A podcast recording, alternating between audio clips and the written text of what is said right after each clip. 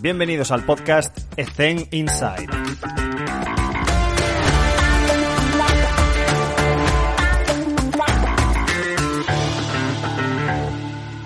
Muy buenas a todos y bienvenidos un día más a Ethen Inside. Hoy está con nosotros Rubén Herrero. Rubén, ¿qué tal? ¿Cómo estás? Muy bien, encantado de poder charlar un poquito y compartir nuestras experiencias. Exacto, vamos a, vamos a, vamos a charlar ahí sobre, sobre contextos, experiencias y, y cambios de aires. Rubén, cuéntanos ahora actualmente pues a, qué te dedicas, cómo pasas tu día a día, cómo es un contexto semanal, digamos. Actualmente, bueno, soy profesor en la Universidad Isabel I y en el grado de Ciencia del Deporte. Eh, lo compagino con mi trabajo en la Federación de Fútbol de la región de Murcia, donde soy el encargado, el director de toda la metodología de fútbol sala base.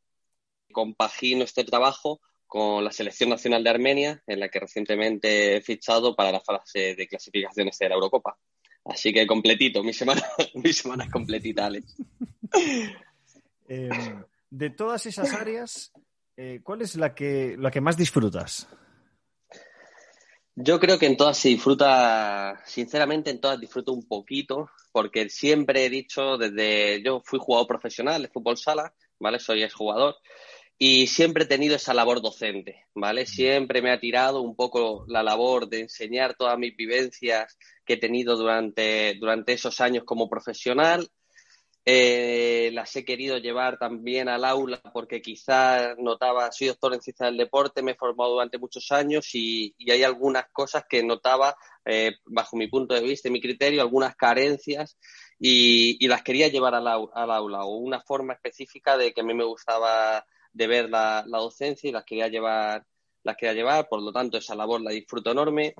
Todo, todo lo que he vivido como técnico, campeonato de Copas de Europa, eh, clasificaciones para una Eurocopa, mundiales de clubes, bueno, todas las vivencias que tengo como jugador, me gusta llevarlas a la base. Me gusta formar entrenadores, me gusta formar a los niños y creo que esa labor la cumplo muy bien en, eh, en la Federación de Fútbol de la región de Murcia, donde, donde soy muy, muy querido y muy bien acogido. Y, a, y, esa fase de rendimiento que todos tenemos eh, ese plus, que nos gusta competir, que nos gusta el máximo nivel, pues eh, una vez que salí del club, del Pozo Murcia, donde este año hemos quedado subcampeones de Europa, eh, pues me gustaba más la experiencia, creía que había cumplido un ciclo ahí y quería llevármelo hacia una experiencia nacional, hacia una selección.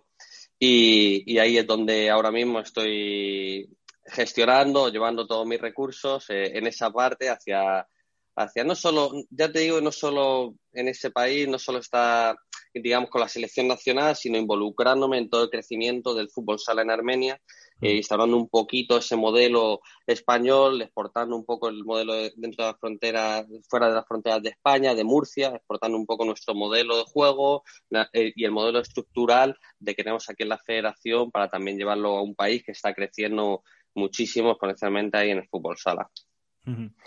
¿Y cuáles son, lo hablábamos un poco al principio, ¿no? las diferencias que hay entre estar en un club y estar en una selección? Pongámonos en el, en, el, en el, pretexto de una persona que todavía no ha tenido experiencias ni en uno ni en el otro. Entonces, ¿qué consejos le das en cuanto a las prioridades que debería tener a nivel de planificación, de entrenamiento, en un contexto de club versus un contexto de selección?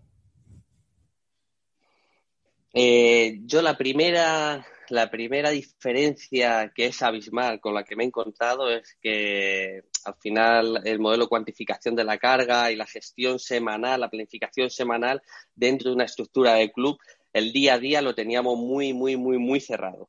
¿Vale? He escuchado otro, a otros compañeros hablar contigo y está más que, y vamos, está más que hablado sobre toda la estructura que tenemos la mayoría de preparadores físicos, luego podemos ajustar unos más, unos menos, y, pero creo que todos tenemos muy claro nuestro modelo de planificación semanal. Y me voy a una selección nacional donde resulta que cada jugador te viene de una liga diferente, un contexto diferente, uno juega muchos mucho minutos, otros juegan poco, y tienes que instaurar un modelo de juego, ya no solo eh, hablo como preparador físico, sino también como, como dentro del modelo de juego técnico, con el entrenador, con, con los ayudantes, etcétera, eh, con analistas, con todos, eh, crear un modelo de juego para, para unos jugadores en cuanto ocho sesiones, siete sesiones, cinco sesiones. Mm. Tienes que, gestionar, por un lado, la carga de cada, de cada individualmente de cada jugador que trae de su propio club, ¿vale? Gestionar el próximo partido que tienes ante una selección jugándote, eh, vamos, eh, lo máximo, que es jugar una Eurocopa ahora mismo, lo siguiente será un Mundial, y, aparte de eso, a nivel psicológico, las ganas de ese deportista de querer jugar con su selección nacional, de querer participar, de querer hacerlo lo mejor posible, y las ganas de ese entrenador de querer instaurar un modelo de juego, de instaurar una forma de jugar, de que, de que esa unión de todas las piezas que te vas encontrando por ahí, es como vas seleccionando unas piezas que hagan un puzzle y que encajen que tengan una forma de jugar, que esa forma de jugar jueguen todos a lo mismo. Eso es lo más, lo más complejo que me he encontrado yo, las ganas de entrenar versus las ganas de crear un modelo de juego. ¿Cómo encajo toda esa, esa gestión de la carga? Yo, por mí, sería entrenar tres sesiones al día y dices tú, bueno, pero es que estos jugadores también vienen de, competir en liga rusa, liga italiana, liga polaca, liga, vamos, todo, de cualquier liga del mundo. Entonces, ahí es donde me he encontrado la mayor diferencia. Vale. Y en cuanto a la, el control de carga, para, para también para gente joven que, pues que no tiene aparatajes o lo que sea, ¿cómo, cómo, lo has llevado? Y en el, en el, contexto en el que sí pudieras tener eh, a disposición pues, dispositivos, aparataje para hacer el control de carga, ¿cómo, cómo lo harías o cómo lo haces? Yo eh, he trabajado de las dos formas, ¿sale? Tanto mm. con dispositivos de GPS como sin ellos. Ahora, actualmente trabajamos con, con, los dispositivos y sí que es verdad que que es otro mundo, ¿vale? Una vez que ya empiezas a trabajar con esos dispositivos, se te abre una ventana, es como, como trabajar eh, primero a ciegas con, las sensaciones y, a partir de ahí con datos objetivos, reales, cuantificables sobre lo que está haciendo cada jugador. Pero no quiere decir que a mí hay algún aspecto fundamental por encima de todos los datos, por encima de todos los números, que lo utilice mucho más, que es las sensaciones de del deportista. Hace poco me preguntaba, eh, o estábamos hablando hace un segundo de, los principales errores que hemos cometido. ¿Vale? Mm. Pues uno de los errores que ya te adelanto que yo he cometido es eh, controlar poco las sensaciones del deportista. Y fíjate que yo he sido jugador. Yo he sido jugador, pero al principio pensaba, no, esto lo he pensado así en casa y así tiene que ser. Y para mí actualmente es todo lo contrario. Valoro mucho más una opinión del jugador cuando se acerca y me dice, oye Ruby, siento las piernas, mira, las siento pesadas, estoy cargado o creo que ya que por hoy estoy bien.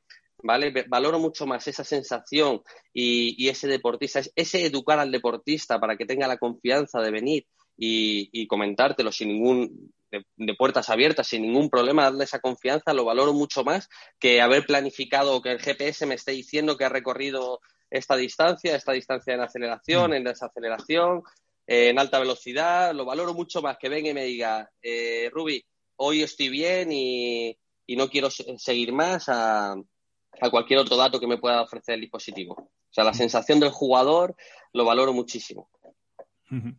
Voy a hacer esta pregunta que es la primera vez que la he hecho eh, Rubén, tú como jugador, ¿cuáles podrías darme una, dos, tres claves en cuanto a lo que a ti te gustaba que fuese un preparador físico y cómo llevase la preparación física? O sea, desde la perspectiva de jugador, olvídate de, tu, doctorado ahora mismo. como jugador, ¿qué considerabas tú que era un buen preparador físico? A ver, a mí hay una cuestión que me mataba de los preparadores físicos, que sí que es cierto que actualmente eh, creo que hemos dado un paso los preparadores físicos, y me incluyo yo entre ellos, eh, avanzar sobre eso, que era el trabajo descontextualizado o el trabajo, yo era jugador de fútbol sala, hmm. no era jugador de atletismo, no me estaba preparando las oposiciones para policía, ni para bomberos, ni... y había momentos en la temporada que ya como jugador y, es una de las labores que me, que me hizo estudiar la, licenciatura, el grado y el doctorado. Y una de las labores que me llevó es, como decía, no puede ser que la preparación física mía, los esfuerzos que yo estoy realizando, sea hoy correr 10 kilómetros o hoy salir a correr a este tiempo o esta distancia. No, no tenía relación con mi deporte. Para mí era aburrido, no tenía relación con mi deporte y no notaba la mejoría directa. A lo mejor, lo hemos dicho como al principio, no quiere decir que todo el mundo piense lo mismo, ni siquiera que, estemos de acuerdo con ello. Pero sí que es verdad que esa preparación física descontextualizada, yo desde el primer día la intenté desterrar de mi, de mi modelo de entrenamiento. Y creo que eso es un paso de los que hemos dado los preparadores físicos, que ahora eh, nos estén escuchando preparadores físicos de baloncesto, de balonmano, de fútbol, de atletismo. Al final, cada uno de nosotros tenemos una preparación física acorde a las necesidades de nuestro deporte y lo más relacionada posible eh, con el deporte. Ahora la y, creo que ese es el principal consejo. Vale, vale. Eh, es que tenemos un pequeño retardo ahí de, dos segundos, me parece. Eh, Rubén, ahora la pregunta del millón. ¿Y tú ahora como preparador físico has prescrito alguna vez carrera continua, aeróbico extensivo, pretemporada o algo de esto? Obvio, obvio que sí. Obvio que sí. Obvio que sí. Y te digo que no miento. Entonces, eh, bueno, creo que, creo que tenemos, eh, nos podemos aprovechar de todos los métodos de entrenamiento de resistencia, de fuerza, de lo que, de todo, pero no debemos abusar de ninguno de mm, ellos. Y creo que y creo que ahí está de verdad la, parte positiva de nuestro y lo bonito de nuestro trabajo es que te puedes aprovechar. ¿Por qué vas a desterrar un método de entrenamiento? Lo que no mm. quiere decir es que lo haga de manera continua. ¿Vale? A lo mejor, a lo mejor cuando yo era jugador se, se se, digamos que se utilizaba demasiado algunos tipos de entrenamiento que no tienen relación con nuestro deporte, pero no, no nos podemos ir al extremo contrario de no utilizarlo nunca. ¿vale? pues a lo mejor en algún momento eh, específico, bien contextualizado, lo podemos utilizar, ¿por qué no? Correcto, correcto. Intentar, pues eso, que, que, los jugadores beban de diferentes fuentes, porque nosotros tenemos muchas herramientas para entrenar a ellos, pero evidentemente contextualizar cuándo entra cada método y sobre todo justificarlo y decir el por qué lo hacemos así y por qué lo hacemos ahora de esta forma. Y evidentemente niveles de especificidad cuanto más cerca estamos de las, de las competiciones. Así que, perfecto. Correcto. Otra, otra cosa que me gustaría saber, Rubén, es en cuanto al, gimnasio. El, paradigma de entrenamiento que tienes, cómo te gusta gestionar las sesiones del, del gimnasio, básicamente. Ahí, por ejemplo, yo creo que una de mis virtudes dentro de, no sé si han sido por, ser muy cercano al deportista, ya que muchos de ellos han compartido vestuario conmigo, mm. pero ha sido eh, el, hablar su mismo lenguaje para educarles, porque eh, otro aspecto fundamental en el fútbol, fútbol sala o en muchos deportes ha sido el trabajo de fuerza. O sea, un salto cualitativo de, que hemos dado en el fútbol sala ha sido, ha sido gracias a ese entrenamiento de fuerza. ¿Vale? Entonces, educar a nuestros deportistas y en ese aspecto muchos, muchos de los dispositivos de, de, cuantificación de la carga de manera objetiva nos ayudan mucho a ello. Por ejemplo, eh, GPS, nosotros le, todos los informes, nosotros al final se lo colgábamos en el vestuario o se lo mandábamos de manera individual y al final el deportista, cuando tú le mides de manera objetiva y ve que tiene relación lo que está realizando en el gimnasio, lo que está realizando en la pista y luego se encuentra las mejoras que dice, anda, pues antes era mi velocidad punta X y ahora es tanto, antes corría esto y ahora corro lo otro. Mm. A lo mejor a nivel de rendimiento no, no, no tenemos una manera objetiva de decir si a nivel de rendimiento es mejor o peor, pero sí que le estamos adhiriendo a ese trabajo trabajo al gimnasio, porque él ve reflejado esos resultados que, que a lo mejor ese trabajo, pues a media hora, 45 minutos, una hora que está en el, trabajo de gimnasio, se ve reflejado su mejoría, eh, se lesiona menos, aumenta su rendimiento. Entonces, cuando nosotros le educamos al deportista, me gusta poco imponer, me gusta mucho educarles y, y, es bestial. Eh, la verdad es que en los equipos en los que he estado he tenido mucha suerte porque jamás he tenido que, utilizar la imposición, siempre ha sido la educación eh, convencerle en función de, los datos. A veces hemos tardado más, a veces hemos tardado menos, pero siempre al final el, deportista ha querido un poquito más y, para mí ha sido un salto cualitativo la introducción del trabajo de fuerza en el fútbol sala. Eh, todos los entrenadores que tengo quieren que sus jugadores lancen más fuerte, corran más, aguanten más. Nunca me han dicho uno, oye, haz un juego más lento. Y, y, sobre todo que, que, tenga una mayor disponibilidad en el terreno de juego. Mm. Y, y, han entendido que eso pasa por ese trabajo también de fuerza, una cualidad fundamental más. ¿Y llevas el control de algún tipo de variable, valoración, test, eh, que te pueda ayudar al, al, control, no solo el tema de los dispositivos? ¿Sabes? Pues, por ejemplo, utilización de... Sí, dime, dime. A ver, eh, yo siempre, nosotros siempre que se puede medir, nos gusta medir. Es mm. decir, no eh, siempre que podemos medir sin intervenir en el día a día o en la, o en la digamos, en, la, en el día a día del jugador. Eh, mm. velocidad media propulsiva, un salto en CMJ en la plataforma de fuerza, siempre que podemos medir, nosotros cuantificamos. Utilizamos la, la velocidad, la velocidad media propulsiva lo utilizamos sobre todo en los básicos y la pérdida de velocidad, el porcentaje de pérdida de velocidad para, trabajar en el, trabajo de fuerza, ¿vale? Siempre que podemos medir, medimos, no quiere, pero siempre que no se salga del contexto natural del jugador, que no sea, que no lo vean como una medición, que no nos vayamos al laboratorio o que no nos vayamos fuera de lo que va a hacer en el, día a día para medir, no, simplemente él está haciendo a lo mejor un trabajo de fuerza y nosotros mientras estamos ¿vale? Intentamos que e, ese tipo de mediciones lo utilizamos. Eh, toda medición que no sea dentro de, lo, de su día a día o que se pueda contextualizar un poquito como ese tipo de trabajo, lo desechamos. Perfecto. Una duda en cuanto al CMJ, porque hay dos vertientes. Gente que quiere protocolizar la toma de datos del CMJ con un precalentamiento o sin él e ir directamente. ¿Tú cómo te gusta hacerlo? ¿Y cómo lo mides? Nosotros lo hemos, nosotros lo hemos utilizado, mira, lo utilizábamos antes para medir la fatiga hmm. eh, sin el calentamiento. Y hmm. luego también hemos estado utilizando no solo el CMJ, sino también para medir la, curva de, fuerza-velocidad, el perfil de fuerza-velocidad vertical del deportista y también horizontal.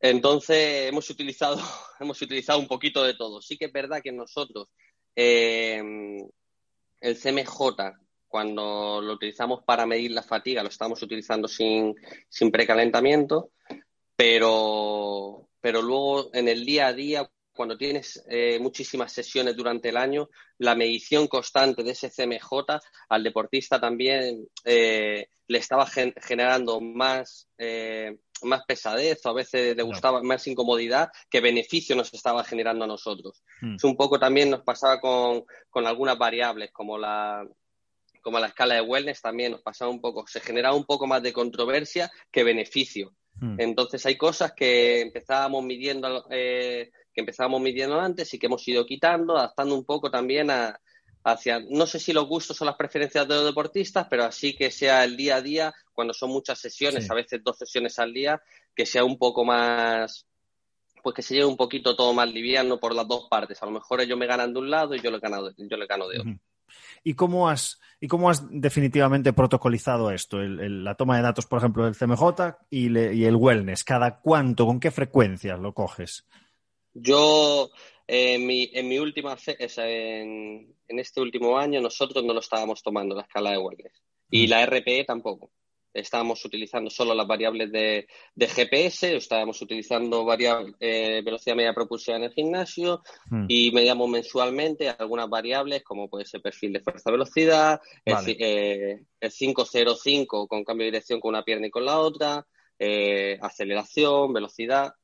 Hay hmm. cosas que hemos ido eliminando de nuestro, de nuestro protocolo diario porque como te he dicho, al final no, cuadraba a lo mejor con el tipo de, jugadores que teníamos nosotros. Mm, mm, perfecto, perfecto.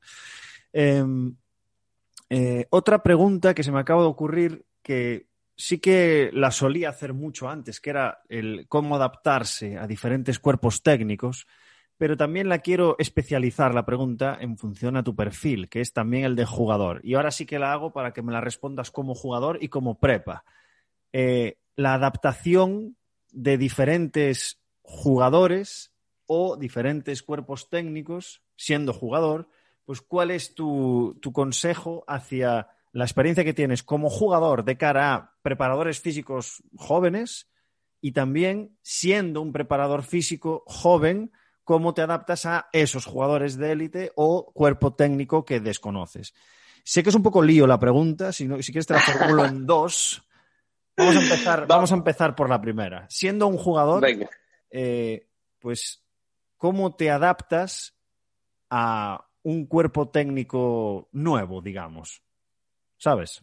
Siendo, siendo jugador, eh, ¿cómo me adapto con un preparador físico nuevo? ¿No? Sí. o no, o igual no te adaptas. O igual no te adaptas. Vale. Eh, a ver, te digo la verdad, siendo jugador es bastante sencillo. ¿Por qué? Te voy a explicar por qué. Eh, te voy a dar una respuesta. Para, para preparar físico es otra para jugadores. Si yo ahora volviese a jugar, si yo ahora volviese a jugar, antes de ir a cualquier club, antes de ir a cualquier club, miraría al de entrenador y miraría al cuerpo técnico. Y diría, eh, yo hay varios, varios sitios, varios clubes donde he ido y me he equivocado, porque a lo mejor yo era un jugador más ofensivo y me mm. voy a un club donde la filosofía de juego es totalmente defensiva. No mm. pego ni, ni con cola. Entonces, al final, y eso pasa, lo voy a hilar un poco con el preparador físico.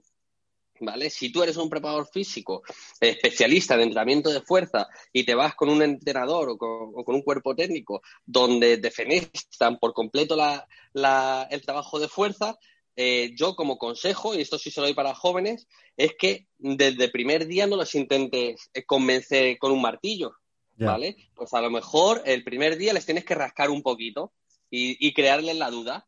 Oye, ¿y por qué no podemos meter este tipo de entrenamiento tal día? Mm. Ah, ah, no, no guarda. Bueno, pues es que, bueno, pues resulta que este he leído o tengo entendido o he estudiado que este tipo de entrenamiento nos puede ayudar así, así, así, así. ¿Vale? Porque muchas veces es menos agresivo eh, plantear. Yo he tenido entrenadores eh, de todas las maneras. He tenido, la verdad es que he tenido mucha fortuna a la hora de, de tener técnicos que sí que es verdad que pese a ser muy diferentes, unos más ofensivos, otros más defensivos, unos más con un carácter totalmente contrario, sí que es verdad que siempre me han dejado trabajar y, instaurar mi modelo de juego o mi forma de trabajar, mi modelo de, trabajo y yo me he adaptado un poco al modelo de juego de ellos, hmm. también con la facilidad de que he sido jugador y entiendo muy bien el juego. Soy, tengo un, poquito parte de entrenador, ¿vale? Hmm. Entonces, eh, pero sí que es verdad que, eh, un poco a lo que íbamos al hilo, que, que, se, que se vence o se convence eh, no imponiendo tu criterio desde el primer día, sobre todo cuando eres joven, sino intentando convencer al entrenador poco a poco. No hace falta que el primer día ese, el consejo que yo les doy es que cuando ellos van a, un cuerpo técnico, sobre todo si eres joven, cuando tú vas a un cuerpo técnico que ya tiene años, tú piensas que esos técnicos para llegar a primera división o para llegar a segunda división, a, ser entrenadores de élite, llevará incluso en la base, llevarán 15, 20 años entrenando. 15, mm. 20 años entrenando de una forma, ¿sabes? Y han, y han ganado, y han conseguido títulos, y han conseguido. O sea, que muchas veces nosotros nos dicen unas cosas en la carrera y llegamos, ¿y cómo, cómo vamos a poder hacer esto? Oye, oye usted, pero si este señor lleva 20 años ganando, este señor lleva 20 años ganando. ¿Le podemos, ¿Le podemos mejorar? Obviamente. Mm. Obviamente que le vamos a mejorar muchísimos aspectos y va a ganar muchísimo más, eh, más fácil o con menos lesionados o con lo que sea, pero siempre sabiendo que, que esa persona, ese hombre, esa mujer ya ha ganado previamente, sin ti. Entonces, muchas veces tenemos que, intentar poco a poco, es mi consejo, poco a poco, eh, convencerle mediante el conocimiento, mediante. y tener paciencia. Hay veces que te llevas un no, hay veces que te das mm. un no, te llevas una cobra y tienes paciencia un poquito y a la semana siguiente le traes otra vez y le dices, mira, pues, y te esperas a lo mejor a que pase cualquier cosa. Yo te voy a poner un ejemplo. Sí. Te voy a poner un ejemplo. Yo tenía un entrenador que, le gustaba mucho trabajar en espacios reducidos. A lo mejor en espacios reducidos en el fútbol sala, al tener en espacio, a lo mejor en 20 por 20, muchos desplazamientos plano frontal, ¿vale? Muchísimas aceleraciones, desaceleraciones, cambio de dirección y todos los días era espacio reducido y para proponerle. Y yo con una experiencia ya de técnico de muchos años, y yo le quería proponer, eh, a lo mejor, pues como hemos escuchado, a lo mejor en menos cuatro espacios reducidos, una carga más neuromuscular y a lo mejor al día siguiente espacios más amplios para una carga más metabólica, ¿vale? Eh, mayor distancia, mayor volumen. Claro, yo tenía la suerte en ese momento de disponer de GPS y tal, mm. pero aún así tardé mucho tiempo en convencerle de que era lo óptimo y muchas lesiones después, en, muchas lesiones después, en aductor, sobre todo lesiones en, el plano frontal, de la cadera, eh, lesiones por ese tipo de desplazamientos, al final le convencimos. Y con la fortuna de una vez instaurado el modelo que nosotros queríamos de planificación, que esos deportistas no volviesen a, lesionarse ni, ni, volver a... Y entonces el tío da clic y dice, ah, pues tenía razón, pues mira, estamos consiguiendo un mayor rendimiento y estamos teniendo una, pues una menor incidencia lesionada, así que es fabuloso. Seguimos con ese plan, muchas gracias, no lo sabía. Pero claro, a lo mejor la primera vez que he ido a llamar a la puerta no me han hecho caso. Hay que muchas veces ser insistentes y, y, bueno, y otras veces tendrás que, si todo no, yo hay veces que también he cogido y he dicho, bueno, pues ahí está la puerta, tú, tú miras para acá, yo miro para acá, nos tenemos que ir cada uno por nuestro lado. Es que también te, te puede pasar. Yo tenía, tenía una idea muy, muy similar a la que acabas de comentar. Por eso me costó mucho hacer la pregunta, porque no quería influir tu respuesta. ¿Sabes? Pero es evidente que, es así, porque además ha salido mucho ya de gente que, tiene mucha, mucha experiencia y al final es esto la clave. No, no vencer, sino convencer, como bien has dicho. Así que, así que genial. Oye, una cosa que acabo de apuntar ahora. Eh, en el banquillo, en los partidos, ¿a qué te dedicas? ¿Cuáles son tus tareas, tus funciones? Ahí depende, ¿eh? depende. Eh, hay entrenadores, hay entrenadores, por ejemplo, ahora con la Selección Nacional de Armenia, quería que participase mucho en el partido. O sea, quería que participase mucho, pero también he tenido entrenadores que no quieren que participen mucho, sino todo lo contrario. Yo he tenido de. Un poco va en función del, del modelo de entrenador que tengas. ¿Vale? Y del, y del tipo de preparado físico que seas tú. Para mí hay un aspecto fundamental. En el fútbol sala las lesiones, eh, las, lesiones las, las, sustituciones son ilimitadas, hmm. ¿vale? Y nuestra función como preparador físico es que los, los nueve jugadores que están en el banquillo, todos los que tengas en el banquillo, ahora nueve antes siete, estén en disposición de entrar al campo en cualquier momento del terreno de juego. Para mí esa es la función principal, porque es mi labor como prepa.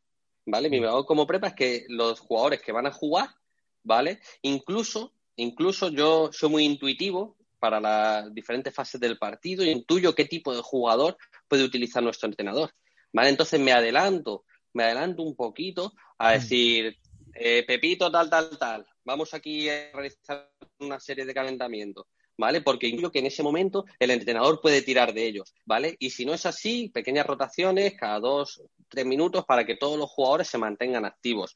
Si sé que no va a participar o tengo muy claro que ese deportista no va a participar, no soy muy pesado con él de lo intento mantener activo, pero tampoco estoy constantemente eh, simplemente con los jugadores o con las rotaciones que intuyo que pueden salir, eh, activarles para que en el momento que les toque entrar al terreno de juego se encuentre la disposición plena y total. Y aprovechando mi labor un poquito, esa, esa labor como entrenador que te he comentado, pues también doy indicaciones técnicas de, lo que creo que está ocurriendo en el partido y, del modelo de juego que estamos desarrollando nosotros.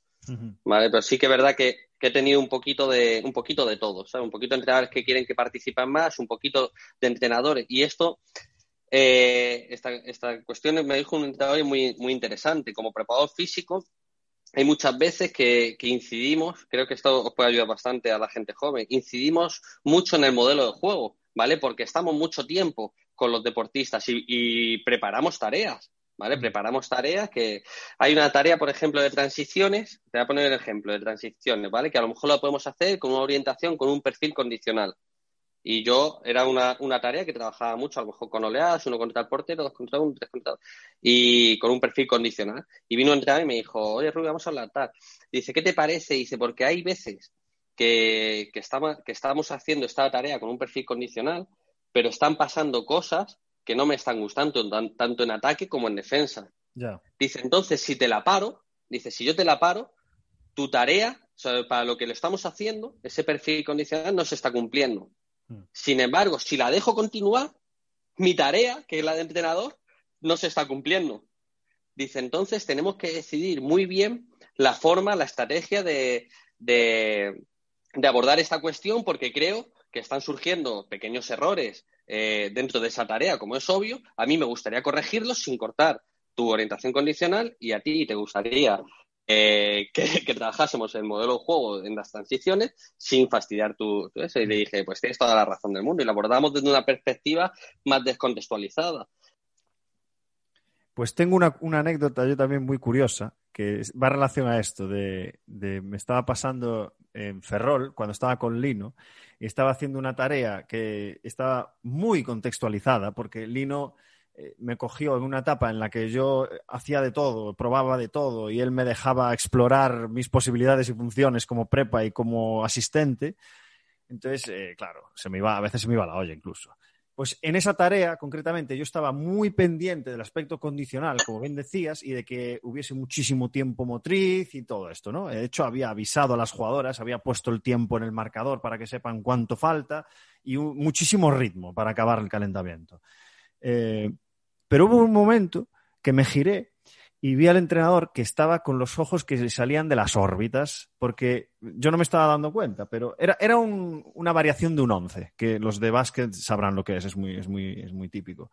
Y me giré y empecé a ver todos esos defectos técnico-tácticos de, disposición de las jugadoras en el campo, de la toma de decisiones y tal. Entonces, es lo que dices tú. O sea, yo estaba ganando muchísimo porque se estaba cumpliendo el objetivo principal de la tarea, pero todos los, los, objetivos accesorios, secundarios, que también son importantes, pues no tanto. Entonces, claro, es, es, es algo que no ha salido nunca en el podcast, el tema ese de pues negociar un poco y, y saber eh, cuál es el objetivo principal ahora y, entre comillas, obviar un poco el resto. Pero claro, ¿cómo conseguimos esto? Pues me imagino que lo único que nos falta es con comunicación previa con el entrenador y, y pues intentar descontextualizar un poco las tareas, como bien dices.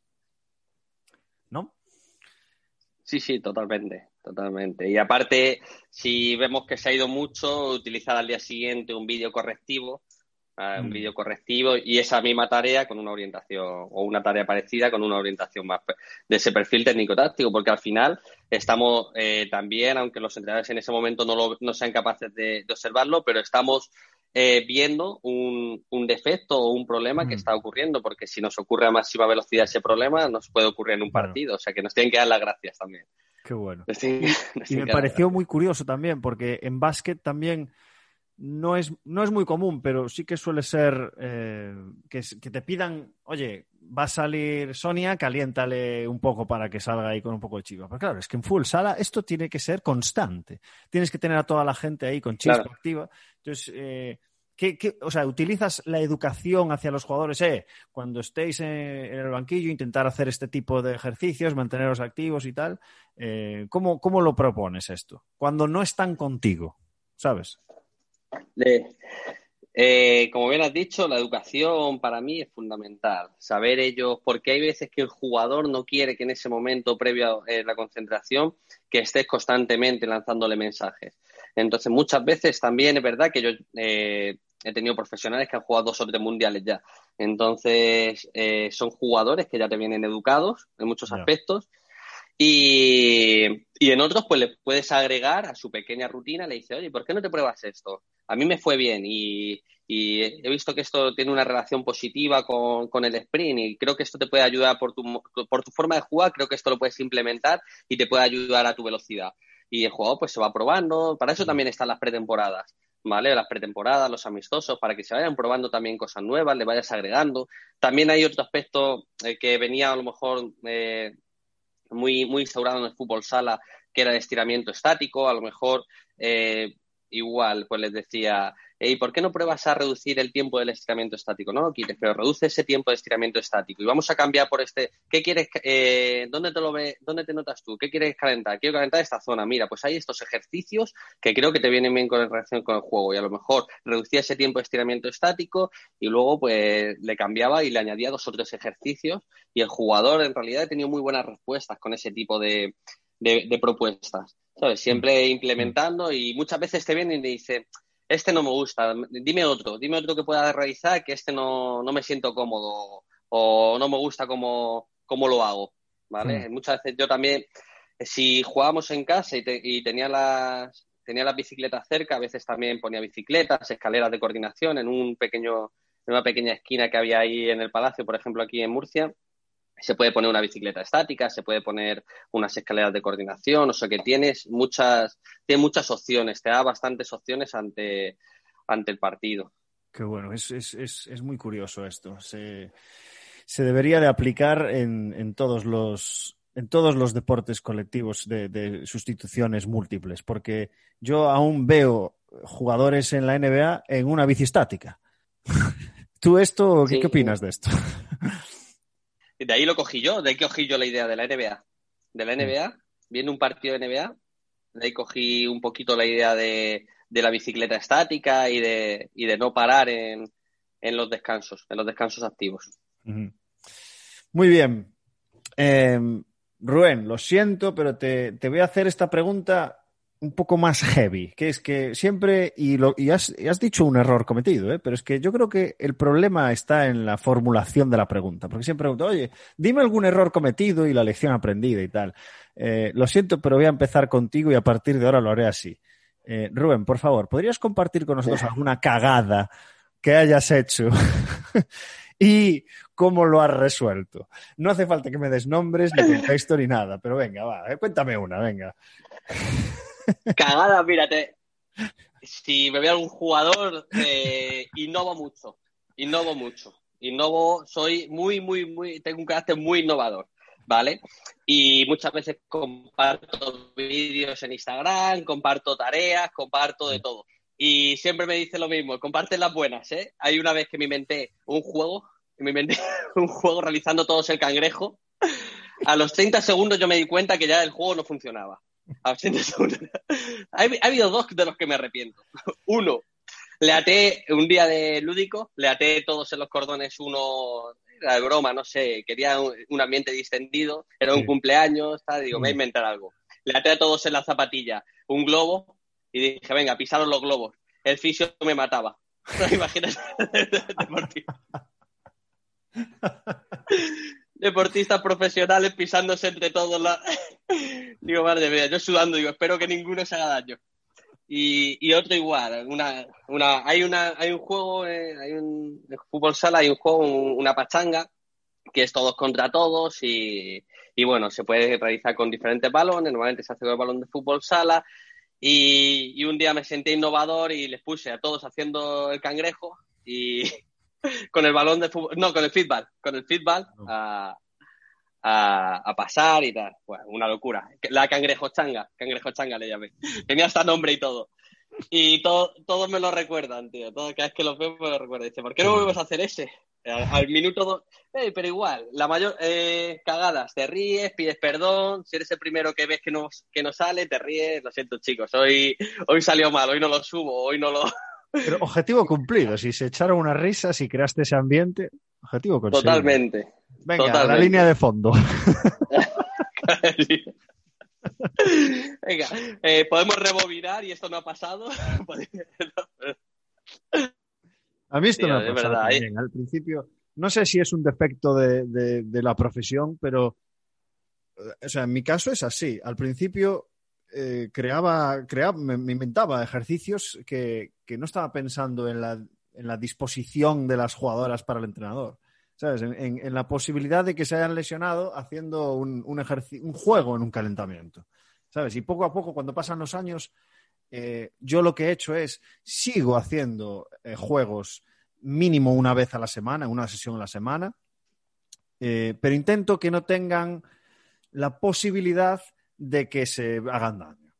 Y crear el, sí. y, y, sobre todo que esté dentro, que no sea solamente uno o dos ejercicios de calentamiento, sino que esté integrado en la mitad de un, entra, de un calentamiento o activación completa, ¿sabes? Para que si sale mal, no pasa nada, ya, ya, han hecho 6, 7, 8 minutos de esto, ¿sabes? Pero sí que es cierto que con el paso de los años, pues va siendo más conservador. No no sé, no sé qué opinas tú. Sí, sí. Es curioso, es verdad, es verdad. Con, con, el paso del tiempo yo también fui más conservador y creo que eso es un error.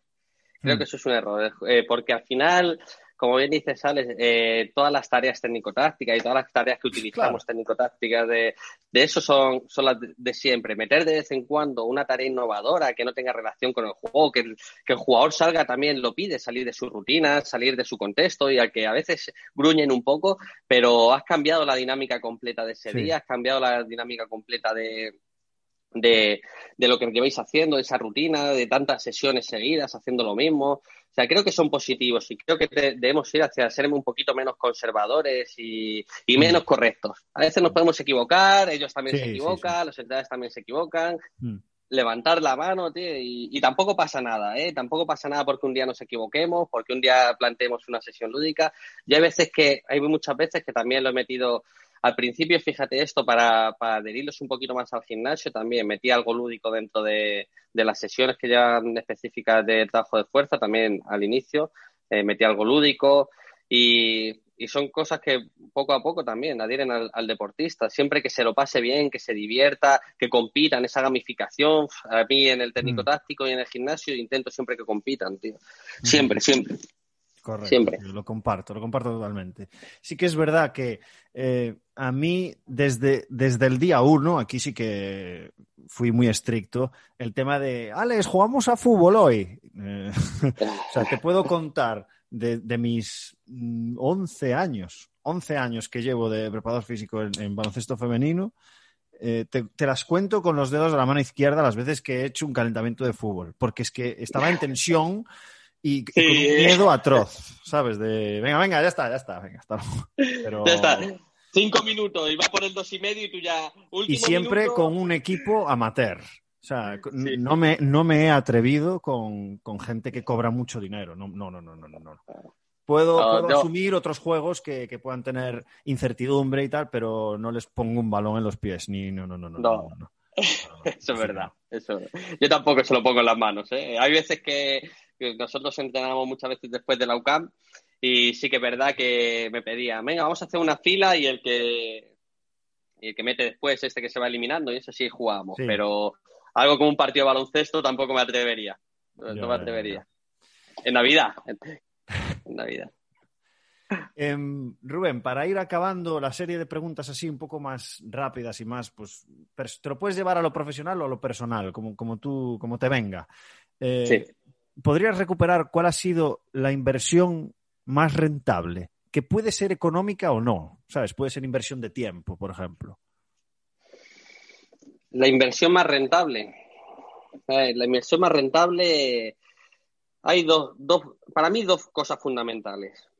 Una, eh, la inversión de tiempo con los demás compañeros, compartir estas experiencias.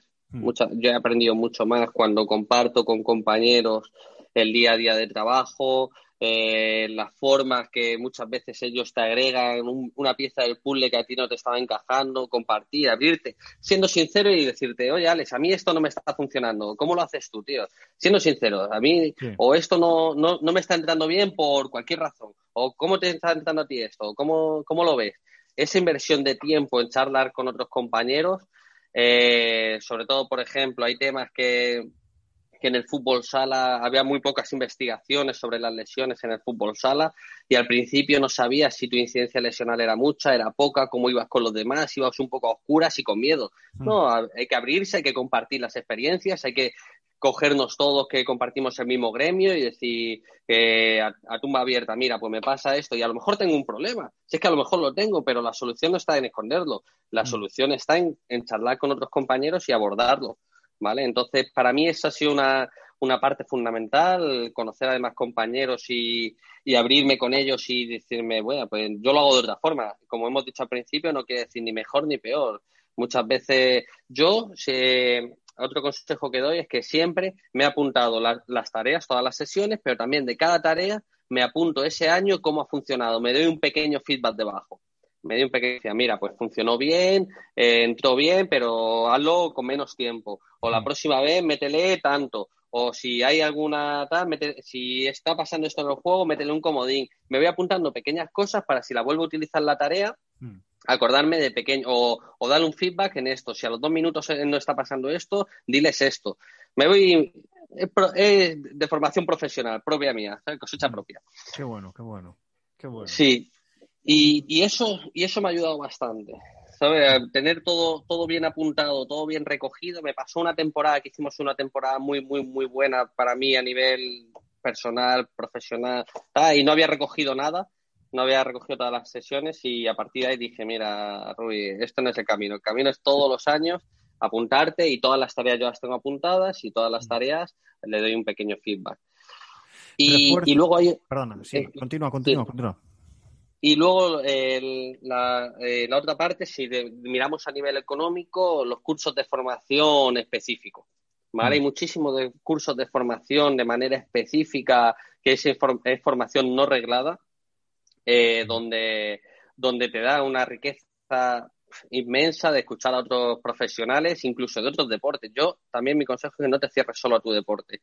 Yo he escuchado gente de baloncesto, gente de fútbol, gente de balonmano, sigo escuchando a muchos profesionales. Hace poco escuché eh, a un compañero de, de baloncesto, otro de balonmano, y, sigo eh, adquiriendo cosas de otros deportes. O sea, no significa que lo hagas completamente, pero muchas veces te da el clic y dices, bueno, pues mira, pues algo así en mi deporte, pues vamos a probar esto de tal forma, que esto a lo mejor en el fútbol sala sí que me entra.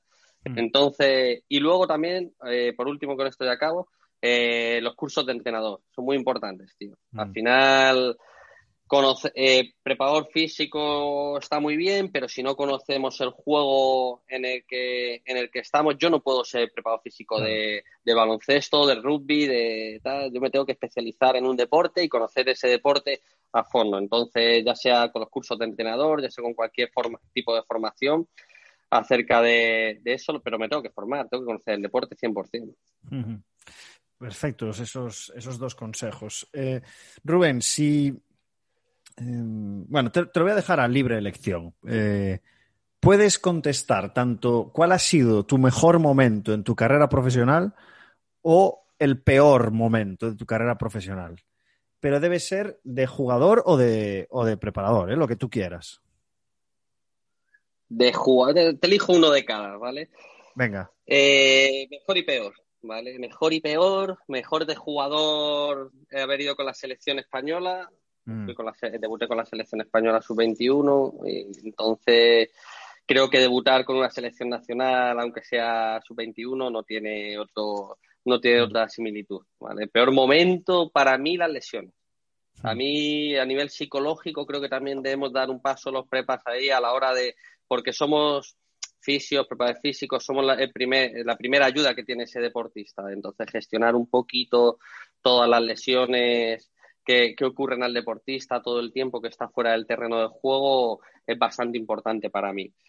Y, yo por eso creo que también le doy bastante ayuda a nuestros deportistas, siempre les tiendo la mano, porque hay momentos donde no, donde no juegas, donde no estás mm. bien psicológicamente, físicamente o con, dolores. Yo como jugador había días que es que no, no se me quitaba el dolor. Yo jugué un montón de tiempo con dolor.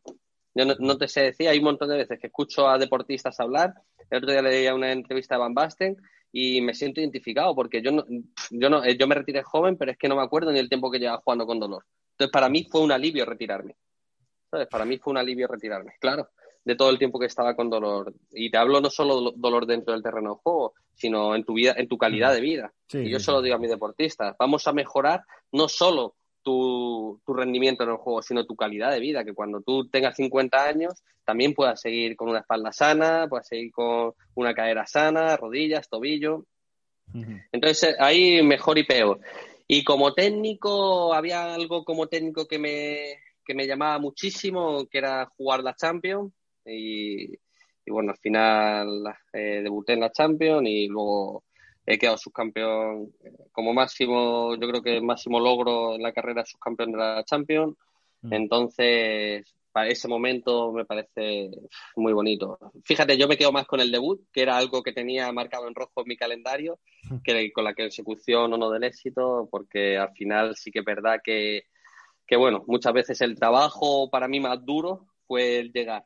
¿vale? Entonces, llegar hasta poder competir en una Champions para mí fue espectacular y, y malo, mal momento como técnico, eh, no te puedo decir así, he tenido fortuna, no he tenido así ningún momento que tú digas lo he pasado mal o, he tenido mala relación con los jugadores. Yo creo que el peor momento para mí, sin lugar a dudas, sería estar mal con, los jugadores, porque al mm. final son muchas horas, son mm. muchas horas con ellos, entonces yo creo que si en algún momento, claro, si en algún momento llegase a estar dentro de un vestuario en el que no tengo buenas sinergias con los jugadores, creo que cogería la puerta y me iría.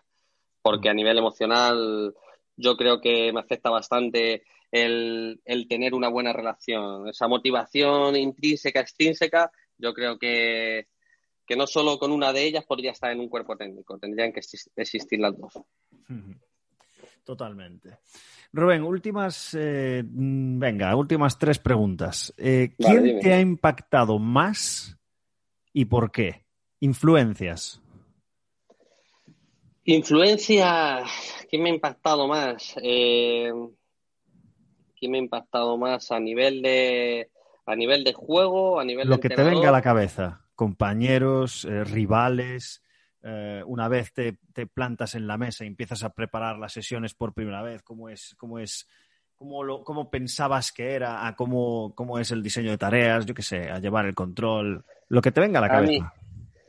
A mí, sinceramente, lo que más me ha impactado, eh, y no tiene nada de relación con esto, pero es lo que me viene a la cabeza, es que he ido, he ido por muchas partes del mundo, Mm. muchos, por muchísimos sitios ya en el mundo, con entrenadores que están en Japón, en, bueno, en todos los países, en todas las ligas, y la cantidad de información, tío, que ya hay, eh, hay en Internet, ha hecho que en cualquier lugar del mundo donde estés, el tipo de tarea, el- las tareas, tío, las tareas, hay muy buenas tareas en todo el lugar del mundo, todo el mundo Sí. hace tareas similares, muy parecidas o las mismas tareas. Y he ido, a, ya te digo, tanto ahora que vengo de Armenia que me llamó la atención, como he ido a otros países, Tailandia, he ido a un montón de países y en todos los sitios, tío, te encuentras como Internet ha hecho que la cantidad de información se extienda por todo el planeta.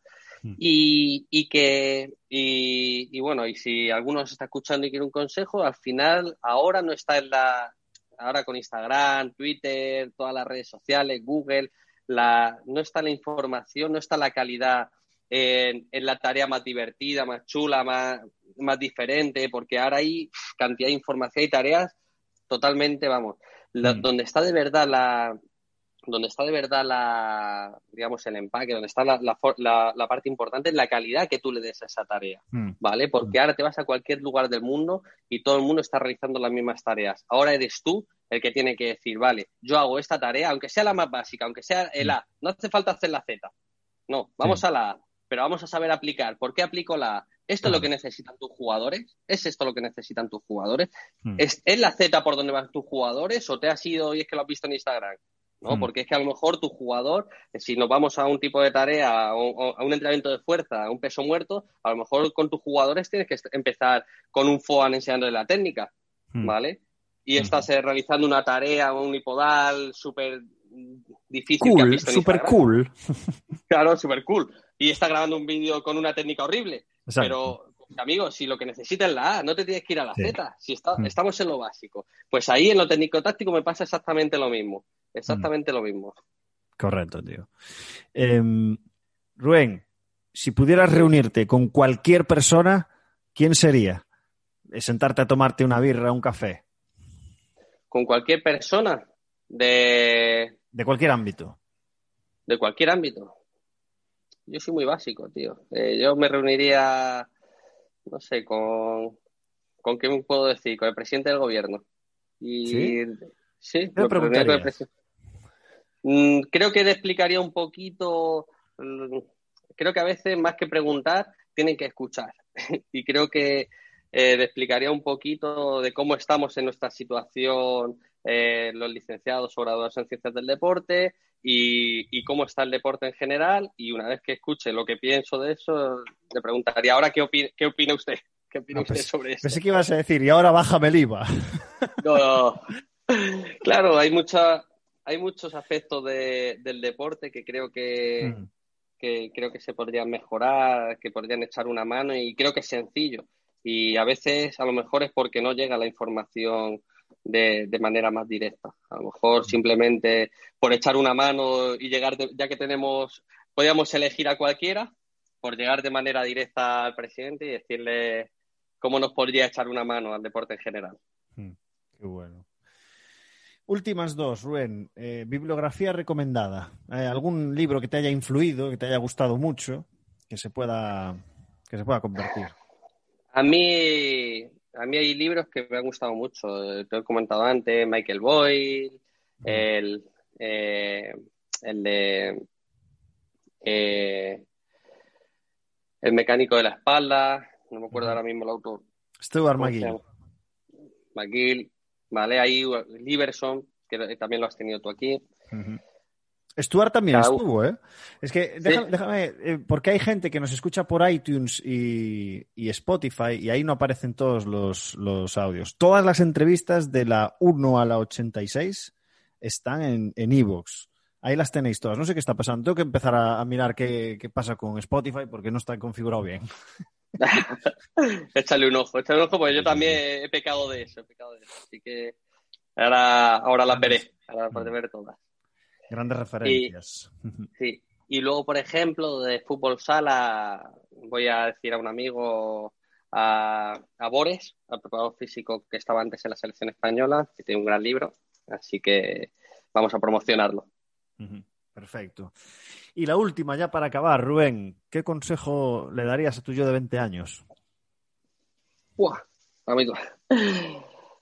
Eh, la verdad es que eh, lo primero que me sale es sigue tu camino. Si al final hmm. eh, me, considero un afortunado. He podido hacer siempre un poquito, he podido tomar decisiones en función de mis preferencias en cada momento, entonces me considero un afortunado. Lo más importante para mí es la salud y mientras exista salud, lo demás con trabajo, esfuerzo y hmm. sacrificio al final viene solo. Para los que tienen ahora 20 años, paciencia.